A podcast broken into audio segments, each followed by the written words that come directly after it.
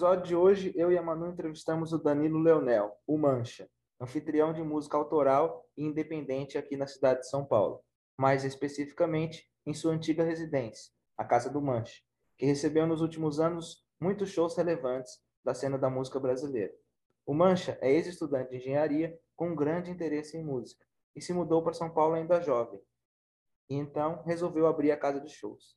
Nessa entrevista, ele nos conta um pouquinho o que o motivou a trabalhar com música, como vem encarando a pandemia e seus novos trabalhos como coordenador de centros culturais e teatros na Secretaria Municipal de Cultura. Bora ouvir! Bom dia, Mancha, tudo bem?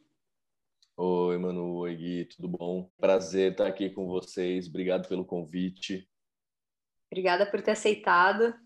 É, Mancha, a primeira pergunta que a gente trouxe para você essa daqui. Você é um ex-estudante de engenharia e como nasceu então, é, como e quando nasceu seu interesse por música e por trabalhar com música?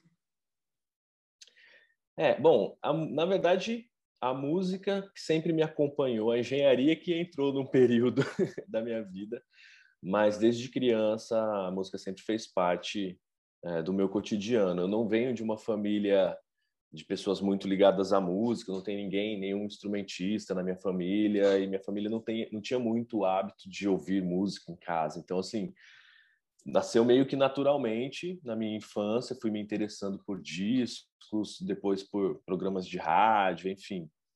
Aí tive bandas, é, ainda na infância, assim, com 13 anos eu já tinha minha primeira banda, minha adolescência aí foi inteira tendo bandas e comecei na fase da adolescência, organizar uns eventos com os amigos, shows, apresentações, é, discotecagem. Então, eu venho de uma cidade do interior, na divisa de São Paulo com Mato Grosso do Sul, uma cidade pequena chamada Castilho, é, de 15 mil habitantes. Então, né, numa estrutura de interior pequena como essa, você acaba meio que tendo que fazer tudo. Então, você tem a banda, e você também é a pessoa que monta o, o palco, você também é a pessoa que organiza o evento. Então a música sempre fez parte do meu cotidiano, nunca como protagonista, mas sempre fez parte. E aí quando chega, chegou a época de faculdade, eu sempre me interessei muito por exatas, o que é um, um, uma dualidade, né, trabalhando com cultura, mas eu sempre gostei muito de física e matemática. Então teve aquele lance de tipo, ah, a música ela é o meu hobby e agora eu vou buscar uma profissão. E aí eu fui fazer faculdade de engenharia. E, e foi ótimo, assim, apesar, eu, eu larguei no terceiro ano, né, eu não me formei em engenharia, mas uh, o conhecimento que eu adquiri, não só o conhecimento específico de disciplinar, mas o método de se trabalhar, de se, de se entender é, e, e, assimilar o conhecimento dentro da, da área de exatas foi muito importante, é muito importante para mim, a maneira como eu organizo é, os projetos que eu realizo, eu acho que tem ali uma semente que vem desse, desse período, assim. E mesmo na faculdade de engenharia, eu tinha banda, então, assim, era um peixe fora d'água mesmo. Estava lá na faculdade com todo mundo preocupado com, com a parte do, né, da, de exatas mesmo, e eu tendo banda e tal. Aí, enfim, larguei a faculdade de engenharia e fui para São Paulo na sequência.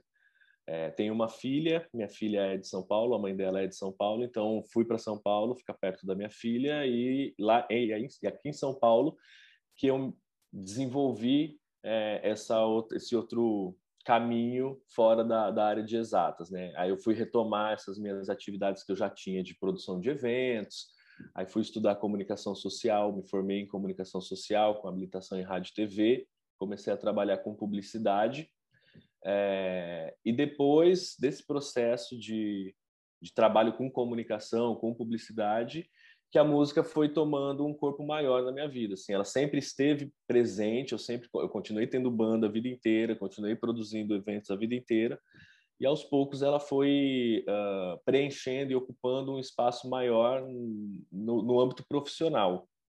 Então a música foi, ela sempre teve comigo, mas ela foi crescendo e tomando mais espaço até que chegou o um momento que falei, ok, no 70% do que eu estou fazendo tem relação com a música, esses 30% é só para me sustentar financeiramente. Então, aí foi um momento de decisão de abandonar as outras atividades, como publicidade, enfim, é, outras produções audiovisuais que eu, que eu trabalhei, e me dedicar integralmente à música. Então, para mim foi uma construção bem gradual, não foi, não teve muito uma não foi uma grande ruptura assim, foi algo que veio ao longo da vida e aos poucos foi foi preenchendo mais espaço no meu cotidiano. Bom, a Casa do Mancha surgiu com a ideia de ser um estúdio e não uma casa de shows. Por que houve essa mudança e você acha que ela foi positiva? O começo da casa foi muito inesperado, né? Eu fui morar naquele espaço uh, com a intenção, porque eu morava num apartamento e eu tinha banda, tinha bateria, caixa de som, amplificador, guitarra e ficava tomando multa e reclamação de vizinhos por fazer muito barulho dentro de um prédio. E aí decidi morar numa casa na Vila Madalena, que já é um bairro tradicionalmente boêmio, imaginando que o meu barulho não iria incomodar. Então, assim, o primeiro, meu primeiro impulso de, de ir para aquela casa foi esse. Como eu tinha o espaço e a estrutura permitia ter um home studio, então, ok, vamos, vou montar um home studio aqui. Além das minhas aventuras com música, também vou poder abrigar uh, os desenhos de outros amigos. E aí se formou meio que um núcleo de amigos trabalhando nesse home studio. E aí esse núcleo de home studio foi ficando um pouco maior, porque os amigos também foram trazendo tanto trabalhos quanto estrutura para casa. E no começo, ela até funcionou muito como um home studio. Assim, a gente gravou muito. A gente, na verdade, eu gravei discos na casa durante toda a existência da casa, mas no primeiro ano foi bem mais é, bem mais intensivo essa produção é, fonográfica lá dentro. É, e aí, aos poucos, os amigos que iam lá para gravar começaram a perceber que tinha um espaço que era possível, além de você gravar, também fazer um som, também tocar, também testar coisas.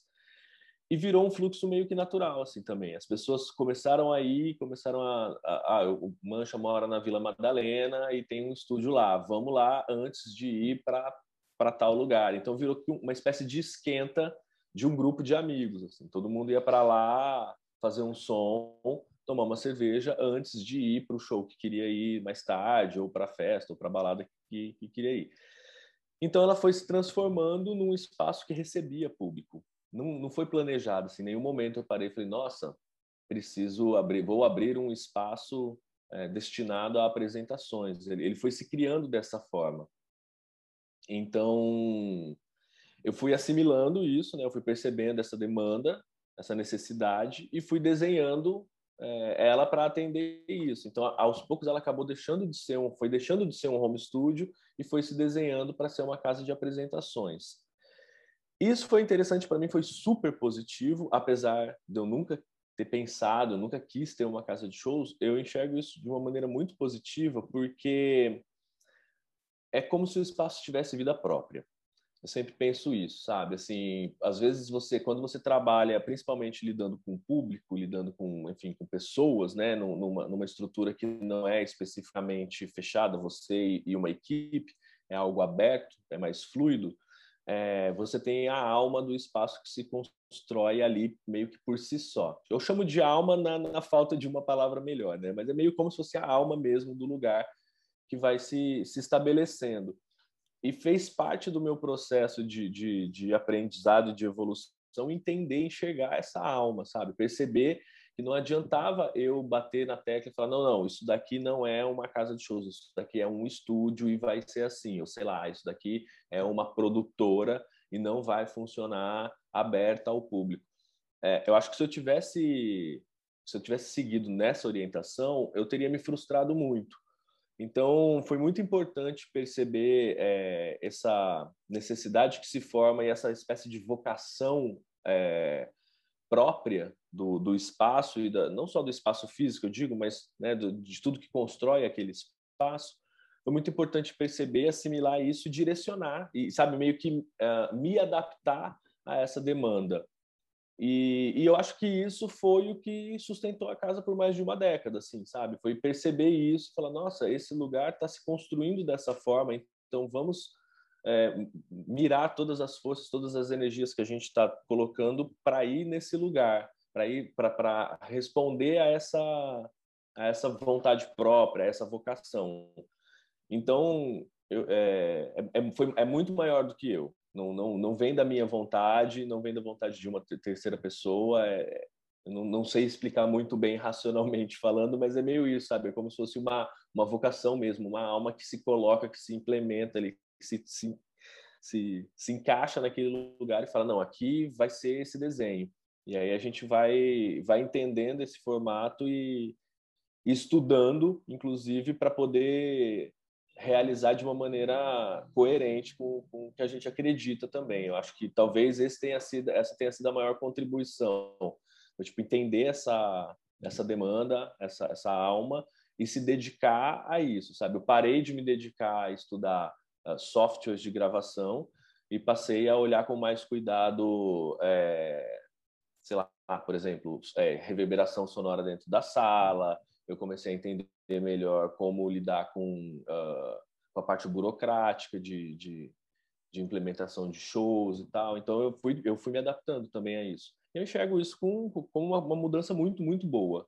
Assim, me, me ensinou muito mais do que eu imaginei que eu iria. Porque me ensinou para além do, do, do, profissional, sabe? Me ensinou comportamentalmente falando é, como conduzir uma, uma estrutura, seja ela qual for. E Mancha, indo nessa linha, né?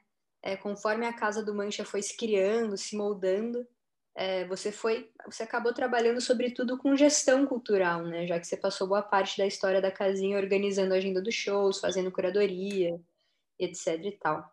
E tendo isso em mente, o que, que você acha que falta de capacitação técnica em termos de pessoal na área de gestão cultural? É, bom, a minha experiência foi majoritariamente na casa de shows, né, na casinha. É, eu dirigi também alguns festivais pelo país, fiz direção técnica de festivais em Goiânia, em Belém, Santa Catarina, é, aqui em São Paulo mesmo. E então, assim, eu tenho uma, uma visão muito, talvez, uh, unilateral de, de, um, de, um, de um recorte específico de música independente. Mas dentro desse recorte específico de música independente, que é onde eu tenho maior bagagem para falar, o que eu sinto é que a, a gestão, num, numa, numa estrutura macro, assim, a gestão cultural ela é uma espécie de sistematização viva. Assim, a gente precisa uh, criar métodos, desenvolver métodos para se uh, é, para responder às demandas, mas ela não é ela não é uma ciência exata.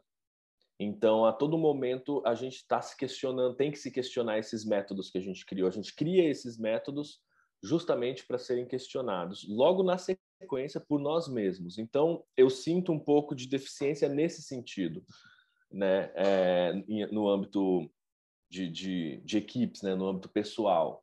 É, eu, eu sinto que é muito comum as pessoas entenderem que existe um método, existem planilhas a serem feitas, existe é, uma disciplina, porque não é, não é porque você trabalha com música, com cultura, que é que, se desfaz essa necessidade, a necessidade de, de, implementações de regras nesse sentido, sabe, de, de organizações, não é nem de regras, de organização, ela é muito necessária. Mas eu sinto que quando o profissional, e muitas vezes ele percebe essa necessidade, ele acaba se engessando é, dentro dessa estrutura organizacional como se as produções culturais fossem se adaptar àquela estrutura que é funcional, que, que está estabelecida como uma estrutura de, de funcionamento padrão. E na minha vivência eu enxergo que esse, esse é um grande erro, porque as produções culturais elas têm também um pouco de vida própria nesse sentido, elas têm características únicas. Então a gente precisa sim entender a necessidade de se organizar, de se planilhar tudo, de ter estruturas é, muito bem é, resolvidas dentro do campo organizacional, mas essa essa essa parte precisa ter flexibilidade também. Ao mesmo tempo, do outro lado também não funciona. Se a gente tem completa flexibilidade e não tem uma estrutura organizacional, não tem um método, não tem uh, uh, uma uma delicadeza, uma precisão é, em tudo ali que a gente está fazendo, uh, também fica solto demais e aí você acaba pecando pela, in, pela impossibilidade de continuamento, sabe? De continuação. É, é, muito, é muito comum você pegar iniciativas que são super. Você enxerga vários benefícios, você enxerga muita coisa boa ali, mas ela não consegue ter continuidade porque ela foi realizada de uma forma extremamente aberta, sem métodos e sem, enfim, sem gerenciamento preciso. Então, sabe, não é nem, nem para um lado nem para o outro. A gente precisa ter uma liberdade de, de manipulação dos métodos, mas a gente precisa ter métodos. Eu acho que esse equilíbrio é o que eu mais sinto falta é, nessa parte de, de, capacitação técnica pessoal, sabe? É o que eu mais uh, percebo que quando eu estou trabalhando com uma equipe é onde eu tenho que puxar. As pessoas que são um pouco mais leves nesse sentido, que têm mais facilidade de flexibilizar o trabalho, eu tenho que puxar para a parte mais, mais matemática da coisa. E as pessoas que têm uh, uma, uma predisposição a essa parte estrutural, eu tenho que puxar para, oh, pera lá, mas cada caso é um caso, a gente também não pode ser não pode se engessar, não pode se tornar tão rígido assim. Estamos trabalhando com cultura e a matéria-prima disso é o ser humano. E o ser humano é, é particular em, em, cada, em cada indivíduo. Então, a gente precisa ter métodos que sejam flexíveis. Acho que, para mim, esse é o, é o grande ponto. Legal. Engatando na pergunta da Manu, como que você enxerga esse mercado de casas de shows, bilheteria no Brasil?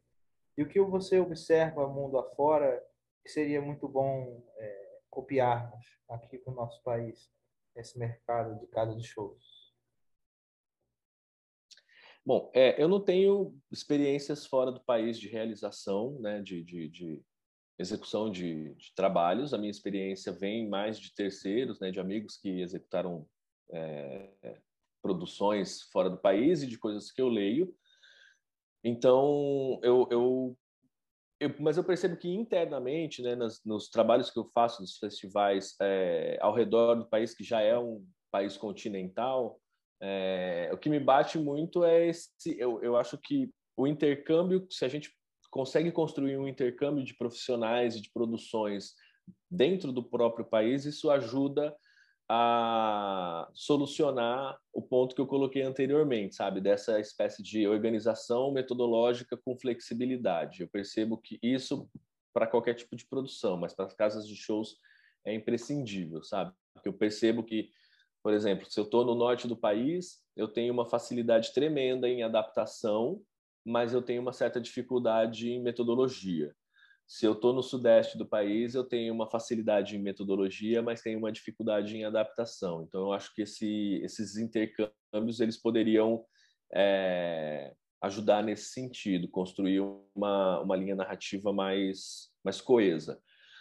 Mas levando em conta também que a gente é um mercado recente, né? O mercado de casas de shows de música independente, a própria música independente, como a gente é, apresenta hoje, ela é, ela é recente, né? A indústria fonográfica no Brasil também não é algo, não tem nenhum século.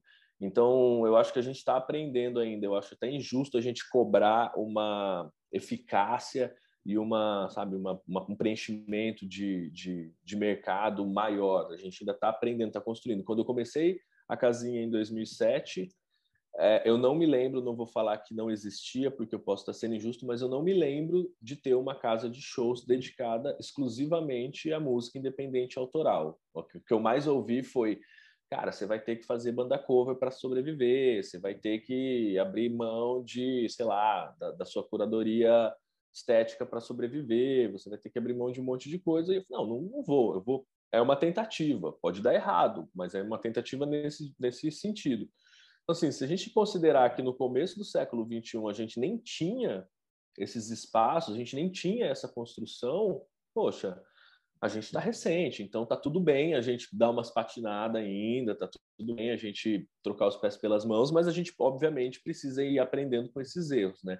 Então eu tenho eu tenho uma certa uh, paciência nesse sentido, porque eu acho que a gente ainda é um mercado em formação, em construção, mas Uh, uma das coisas que eu percebo vendo as produções no exterior e lendo sobre isso e, e, uh, e, com as respostas que alguns amigos trazem é que existe uma, uma organização de setores já melhor estruturada lá fora que a gente poderia começar a movimentar aqui dentro, aqui no Brasil. Por exemplo, nos Estados Unidos tem a ANIVA, que é National sei que, Venue, e, enfim, é uma associação de casas de casas de show, de casas pequenas, assim, de shows independentes. Eles já têm uma organização, já é regulamentada, e agora, no período de pandemia, eles conseguiram ah, se estruturar para algum auxílio público destinado a esses espaços que foi repassado aos profissionais desses espaços.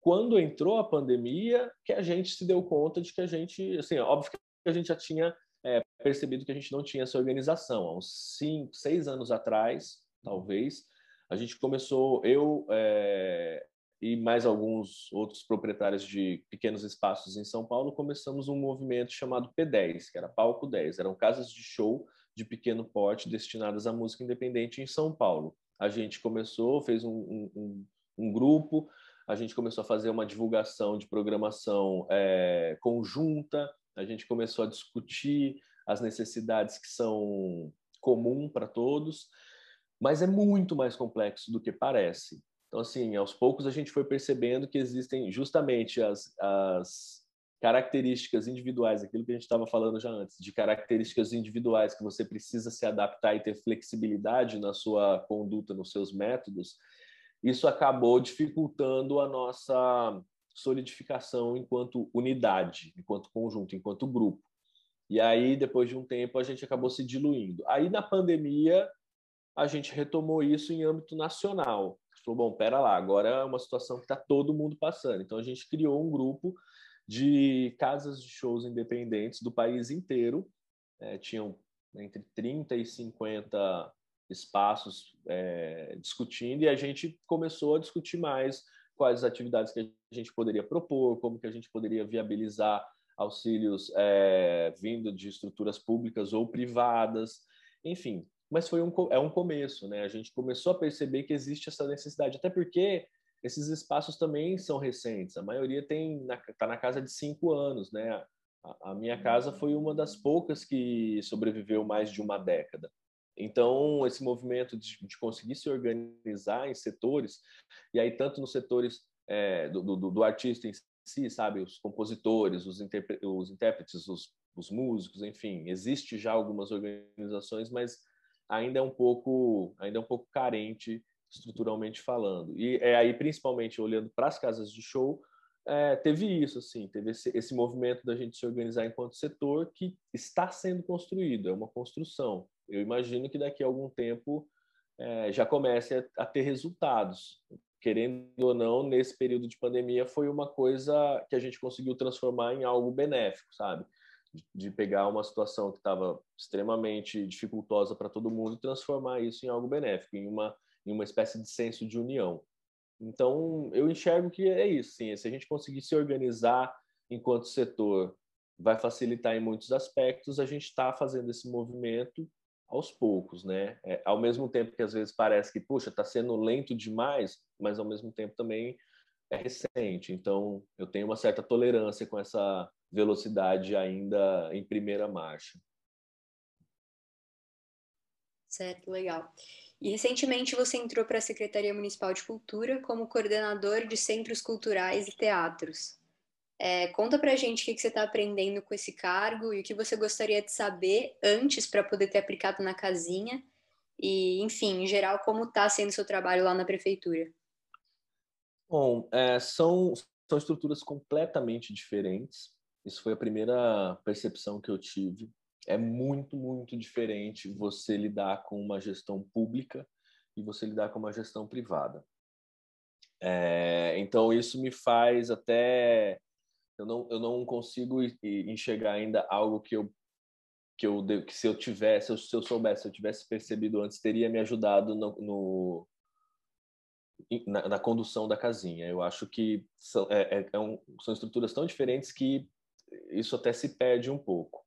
Mas, ao mesmo tempo, eu percebo que teve uh, aprendizados que eu tive na casinha que são muito benéficos para essa estrutura pública que eu, que eu assumi. É, justamente essa flexibilidade é, em relação aos métodos é algo importante, principalmente no, no, no, lugar, no cargo que eu ocupo hoje, que são 12 centros culturais e seis teatros. Então, os espaços têm necessidades distintas, têm funcionamento distinto, uh, tem até de certa, de certa, forma tem o mesmo objetivo, mas a, a, maneira como você chega nesse objetivo acaba sendo particular de cada, de cada espaço. Cada espaço tem o seu gestor, a sua equipe. Então, assim, é, é um processo também entender como extrair o melhor de cada gestor, de cada equipe. Então, eu preciso ter essa, essa, essa, essa flexibilidade mesmo de cada, com cada um eu tenho que lidar de um jeito, com, enfim, sabe, com, com uma estrutura que é um pouco mais tranquila, eu talvez eu tenha que apontar mais um direcionamento uh, mais rígido na parte metodológica, com as estruturas que eu tenho uma metodologia, uma organização extremamente alinhada, eu tenho que conversar a respeito da, da amplitude do leque de programação cultural, enfim, e isso foi, foi algo que eu acho que eu aprendi muito com a casinha, né? Então eu, eu acabei levando essa, essa bagagem é, que está me parecendo muito benéfica nesse, nesse lugar que eu ocupo agora. E, cara, eu fiquei extremamente feliz com esse convite é, por parte do Alexandre Youssef, secretário de Cultura, porque ao contrário do que muita gente pensa, a gente não era amigo antes do, desse convite, a gente eu, já conhecia o trabalho dele, obviamente, imagino que ele já conhecia o meu. É, e a primeira vez que a gente se falou foi para ele, foi quando ele me convidou para ocupar esse cargo. E eu fiquei muito feliz pelo reconhecimento do meu trabalho e também porque é, mostrou por parte dele uma ah, uma, um, um, um, certo cuidado em olhar para direcionamento que ele está querendo que ele busca colocar na Secretaria de Cultura e enxergar uma pessoa que pudesse cumprir aquilo e fizesse sentido. E realmente faz muito sentido, porque a gente tem como intenção é, colocar a música como carro-chefe dessa retomada pós-pandemia. Então, eu até conversei com a Lili Monteiro, que era a pessoa que ocupava esse cargo antes de mim, e é uma pessoa do teatro, e ela mesma me falou, falou, olha, realmente faz sentido que tenha uma pessoa da música é, conduzindo esse projeto, mais do que uma pessoa do teatro. Então, foi de uma sensibilidade muito bonita, sabe? Perceber que, olha, o secretário de Cultura enxergou uma necessidade ali e ele foi em busca de um profissional é, que realmente tivesse alinhado com isso. Eu não estou é, ocupando um lugar que não tem absolutamente nada a ver com o meu conhecimento, sabe? Eu estou realmente ocupando um lugar que que é direcionado para aquilo que eu, de alguma maneira, fui adquirindo de conhecimento ao, ao, longo dessa mais de uma década conduzindo a casinha e os festivais que eu que eu, que eu fiz. Então, tô, tô super feliz lá e é muito gratificante perceber tudo isso e, e enxergar que a gente tem realmente a possibilidade de construir resultados é, importantes nesse nesse período de pós-pandemia. Sim, né? Estou projetando isso já mais para o futuro, imaginando que daqui a algum tempo, não muito, espero, estejamos todos vacinados e começando a desenhar essa retomada das atividades. É, eu acho que isso é. Eu vou. Eu, eu faz pouco tempo que eu estou na secretaria, mas eu acho que é o, é o que eu consigo vislumbrar agora de, de primeira instância. Imagino que a partir do momento que a gente tem essa retomada implementada, aí vão surgir novas demandas e, e eu vou ter uma nova interpretação é, do funcionamento ali da gestão pública, é, que, é, que, que vai ser uma nova descoberta para mim. Legal. Engatando na pergunta da Manu, como que você enxerga esse mercado de casas de shows, bilheteria no Brasil? E o que você observa mundo afora que seria muito bom é, copiarmos aqui para o nosso país, esse mercado de casas de shows? Legal. Bom, Mancha, que conselhos você dá para quem é, almeja trabalhar com gestão de políticas públicas culturais? Bom, a primeira, acho que o primeiro, primeiro fato que me que veio para mim muito forte, primeira, primeira necessidade que se colocou para mim muito forte foi a de planilhar a paixão, digamos assim. É, a grande maioria das pessoas que entram nesse âmbito de trabalhar com gestão cultural, com cultura em si, vem muito pela paixão. E eu acho que é realmente talvez a primeira fagulha inicial e mais importante para esse para você se desenvolver nessa área. Se você não for apaixonado por isso, fica muito difícil de você uh, ter paciência de contornar situações, de encontrar soluções e continuar e criar e construir uma relação de longo prazo. Então, é, é muito importante que, que você seja apaixonado por essa estrutura cultural. Porém, é tão importante quanto essa paixão você conseguir criar métodos e formas de se organizar uh, os projetos e as atividades que você vai realizar. Então, eu costumo falar isso. A grosso modo, tem que aprender a planilhar a sua paixão. Se você aprender a planilhar a sua paixão, já é uma ótima forma de você começar a entender uh, onde estão as falhas, o que você pode melhorar. E continuar apaixonado por isso, né? Você também não pode se uh, enrijecer a ponto de perder a sua paixão porque você transformou ela num grande sacrifício. Então, eu acho que tem um equilíbrio aí nesse planilhar a paixão que é muito importante. Esse foi, acho que isso foi a primeira coisa que, que eu aprendi ao longo desse, desse período. E o que agora eu, eh, eu percebo e, e começo a puxar um olhar e, e deixo isso para quem está chegando é pensar na cultura do século XXI. A gente no Brasil tem uma, uma espécie de vício muito grande de tratar a cultura do Brasil como a cultura que aconteceu no século XX, como que tudo que aconteceu no século XX é melhor do que aconteceu no século XXI. As músicas que foram lançadas no século XX são melhores do que as músicas de hoje, ah, os espetáculos, o modo de pensamento, e eu acho isso uma falha muito grande. A gente está já começamos a terceira década do século XXI e a gente ainda pensa na cultura brasileira como uma cultura do século XX. Eu acho que é, é importantíssimo agora a gente começar esse movimento de eu não diria de romper, porque é óbvio que no século XX muitas coisas incríveis foram construídas e a gente tem uh, dá muito valor a isso, total respeito. Mas eu acho que está no momento é, é, imprescindível que agora a gente comece a fincar o pé no século XXI, sabe, nas produções do século XXI, no pensamento do século XXI, nas condutas do século XXI, a gente não pode ficar para trás, sabe? A gente não pode ser caracterizado, uh, continuar sendo caracterizado como uma estrutura cultural que está sempre olhando para o que aconteceu. Pelo contrário, a gente tem coisas incríveis, a gente tem artistas fenomenais surgindo nesse, surgindo nesse século. Não tem porquê a gente não colocar isso no mesmo patamar dos artistas que surgiram no século passado, da produção cultural que a gente tem do século passado.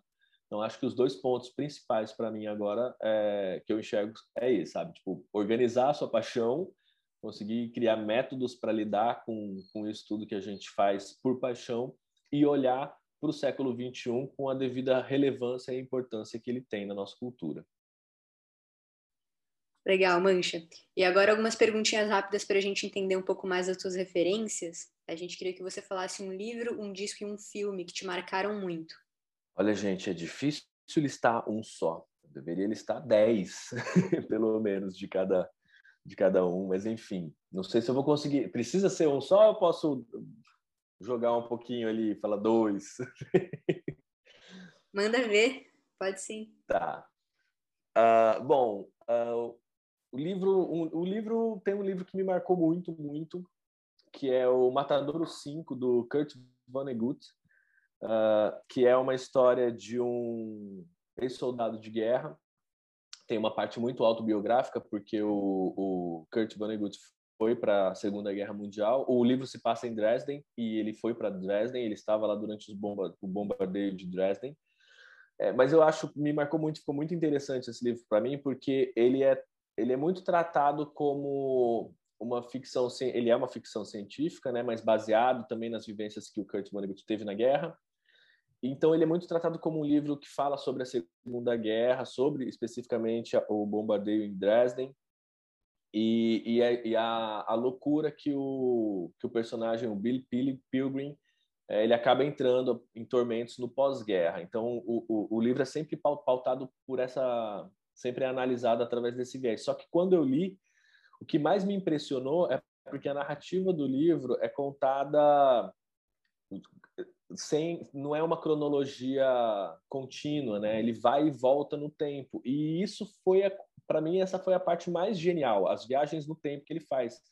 Então, quando eu li, para mim, ele não era um personagem louco, ele era um personagem com um desprendimento temporal. E isso fez com que o livro se tornasse, nossa, assim, no meu, na minha interpretação, ele virou uma coisa ensandecida, porque eu comecei a pensar a respeito da atemporalidade a partir desse, desse conceito que o Kurt Vonnegut coloca. E então eu não interpretei o personagem como um louco, eu interpretei o personagem como uma realmente uma pessoa que tem esse desprendimento temporal. No livro ele fala sobre é, é, essa percepção dele se dá por abdução extraterrestre, é, enfim, tem, tem vários outros aspectos, mas para mim essa, essa parte da temporalidade foi, foi chocante e, e, mudou realmente a minha, a minha interpretação de viver o presente, sabe? Foi muito, muito, muito importante. Mas, recentemente eu li um outro livro que eu fiquei que eu, que eu gostei muito também, que chama Assalto à Cultura, de um autor chamado Stuart Home,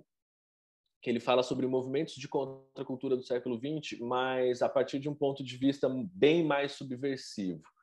Então, sabe, é é aquela coisa, a gente tem muito conhecimento do dadaísmo, do surrealismo, mas existiram outros movimentos é, por trás, ou existiram outras figuras por trás desses movimentos que, que rompem, inclusive, com os pensamentos que esses próprios movimentos de contracultura apontavam na época, que eu acho muito interessante, sabe? A gente entendeu o que há de submundo no submundo. Me, foi, também foi muito, muito importante para mim. E tem a coleção Baderna inteira, que eu acho que é uma das melhores coleções que a gente tem no país, Urgência das Ruas, Distúrbio Eletrônico, são livros fundamentais para a gente entender essa movimentação cultural do século XXI. Hum, vamos passar para discos. Discos talvez seja o mais difícil para mim. Vou para filmes primeiro. é, um filme que me marcou muito na minha adolescência foi Pulp Fiction, do Tarantino nem é o filme que eu mais gosto dele, mas como a pergunta é que mais te marcaram e não o filme que, que, que você. não é o melhor filme do diretor, então é, o Pulp Fiction me marcou muito. Também acho que muito por conta da, da narrativa não cronológica dele, né? Dessa, do, do vai e volta no tempo, aquilo para mim foi uma, uma ruptura muito grande na, na narrativa, assim, como eu enxergava possíveis narrativas, né? Então, e, e também toda a, a, a, dinâmica do Tarantino. Acho que ali no Pulp Fiction ele estabelece o, o modo Tarantino de se fazer filme. Aquilo foi muito impressionante para mim. Eu devia ter, sei lá, 15 anos quando o filme foi lançado, 16, algo assim. E, e foi impactante. Uh, foi o Labirinto do Fauno, do Guillermo del Toro. É um filme que me marcou muito pela beleza dele. É, a fotografia a direção de arte é fabulosa. É um filme extremamente lúdico e, ao mesmo tempo, faz um traçado um paralelo com a Guerra Civil Espanhola de uma maneira muito delicada, muito inteligente, muito sublime. Então, eu inclusive assisti de novo agora durante a pandemia, mais uma vez assim, tipo assim, cara, esse filme é fantástico. Nossa, eu assistiria ele todo mês se eu pudesse. E cada vez que eu assisto também, eu, eu, eu, eu é, pesco algumas, algumas referências, alguns ali que eu, cara, Guilherme Del Toro foi, foi fenomenal essa obra. E para finalizar, é, o Enter the Void, do Gaspar Noé, para mim também foi, um, foi impressionante. Ele trata de uma situação de semi-morte, de uma experiência né, de, de, de quase morte, e tem toda uma estética bem bem moderna também bem contemporânea é, e uma tratativa de, de experiências é, sensoriais e, e, enfim que também é uma que, que, eu acho que, que é uma abre abre as portas da percepção quando a gente passa por essas experiências. E, e esse filme retrata isso muito bem. E agora indo para os discos, que para mim é a parte mais difícil, uh, recentemente foi aniversário de 10 anos do disco Um Futuro Inteiro, de um artista chamado Bonifrati, de Paraty. É, e eu não como não citar esse disco porque ele tem um eu tenho uma história muito muito importante com ele foi um disco fenomenal, incrível. É a primeira vez que eu ouvi, há 10 anos atrás, eu achei a maior obra-prima da música brasileira que eu já tinha ouvido no século 21 e eu fui cara de pau suficiente para aprender a tocar todas as baterias desse disco e mandar uma mensagem pro pro, pro artista falando, olha, 24 horas depois que ele lançou o disco, eu mandei uma mensagem falando que eu já sabia tocar o disco inteiro, que se ele precisasse de um baterista, eu estava à disposição. A gente nem era amigo nessa época, a gente só se conhecia. E aí ele ficou, achou meio estranho tudo aquilo, né? Como assim uma pessoa em um dia tirou o disco inteiro e, e me mandou uma mensagem? Mas ele comprou essa ideia e a gente fez um show em São Paulo. E depois desse primeiro show, ele me convidou para entrar definitivamente para a banda. E por conta disso, a gente fez turnês, viajei o país tocando esse disco. Então, para mim tem uma, uma importância muito grande porque é um disco que eu sou completamente apaixonado e que além de ser completamente apaixonado eu consegui uh, me colocar na história desse disco e participar das turnês, dos shows, de tudo. Então isso foi extremamente importante para minha construção artística, é, para as relações que você acaba criando também quando você faz um movimento desse, sabe, de entender que principalmente as obras contemporâneas é, elas fazem parte da sua vida de uma forma muito mais intensa do que você pode imaginar. Você consegue construir isso. Uh, ah, Para não ficar só no, num disco do qual eu participei de alguma forma, uh, tem vários outros discos. Nossa, poderia falar a tarde inteira sobre isso. Mas o London Calling do The Clash é um disco muito importante na minha formação também. É, a minha adolescência foi basicamente pautada pelo grunge, né? Então eu, eu peguei exatamente a época da, da, explosão do Nirvana, do Pearl Jam. Com isso eu acabei conhecendo mais o punk rock de Ramones e Sex Pistols e quando eu me deparei com o Clash foi onde eu vi a inteligência dentro de toda a rebeldia. E acho que isso foi muito importante para mim de perceber como de alguma maneira uh, conduzir uh, toda todo o ímpeto raivoso que a gente pode ter e colocar e condensar isso em obras-primas que são esteticamente, esteticamente maravilhosas. O London Calling ele é, é o supra-sumo da, da raiva e da beleza ao mesmo tempo. Tem um outro artista que eu sou completamente apaixonado, que também é, trabalha a beleza a partir de, um, de, de, outros sentimentos, que é o Elliot Smith.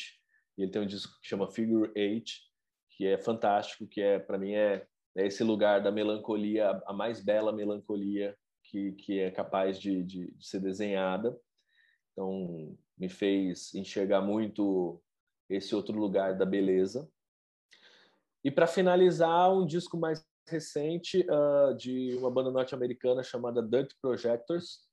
Eles têm um disco uh, chamado Swing Lomagellan, Lomagellan, Swing Lomagellan, acho que é a pronúncia, que também foi um, um, choque assim quando quando eu escutei pela primeira vez, porque são melodias, são músicas pop que você, enfim, pode tocar no rádio, que pode tocar na pista, construídas de uma forma bem desconcertante, assim, sabe? É, é completamente não óbvio. E eu acho que ele é muito a cara uh, desse pop do século 21, pelo menos do pop do século 21 que eu consumo, sabe? Uh, que é que rompe com com muitas regras que foram colocadas na construção musical do século passado, mas ainda assim tem um viés pop, tem uma beleza ali que que encanta, que não é uma coisa extremamente cabeçuda, que não é difícil, é, é acessível. Eles conseguiram nesse disco é, costurar essa contemporaneidade e essa popularidade de uma forma bem, bem, muito bonita, muito inteligente também. É um disco que eu ouço com frequência até hoje. É Mancha, muito obrigada por estar aqui com a gente hoje. Foi muito legal a entrevista. Isso. Obrigado, Mancha. Foi um prazer nosso, nosso papo aqui. Que é isso, gente. Eu que agradeço demais o convite de vocês e a conversa. É, é, muito importante também a gente participar dessas iniciativas é, de discussão a respeito de cultura, de gestão cultural e, e trocar referências e influências. É, eu acho que é assim que a gente vai construindo realmente o que a gente vai chamar de cultura do século XXI. É, agradeço muito mesmo essa conversa aí de hoje. espero que no futuro a gente se veja, a gente consiga né, passar por esse, por esse momento de pandemia e lá na frente olhar para isso como um período que foi realmente tenso para a gente, mas que a gente conseguiu transformar ele em estruturas e situações de aprendizado, eu acho isso muito importante.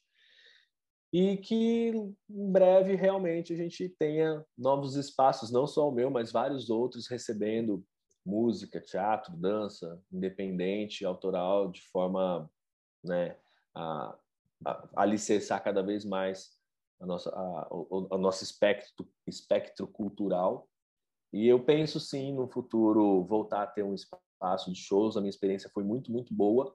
Não penso nisso agora, acho que agora estou num outro momento da vida, mas não não descarto essa possibilidade. Sempre me perguntam: você teria novamente uma casa de shows? Teria. Não agora. Nos próximos anos eu quero me dedicar a outras outras atividades mas eu e a minha experiência foi muito boa, só tenho lembranças incríveis desse período, então eu imagino que depois de eu passar por esse novo ciclo que eu começo agora, eu posso muito bem retomar uma atividade de, de casas de shows que é algo que eu aprendi a fazer, acho que fiz direitinho e posso voltar bem com isso.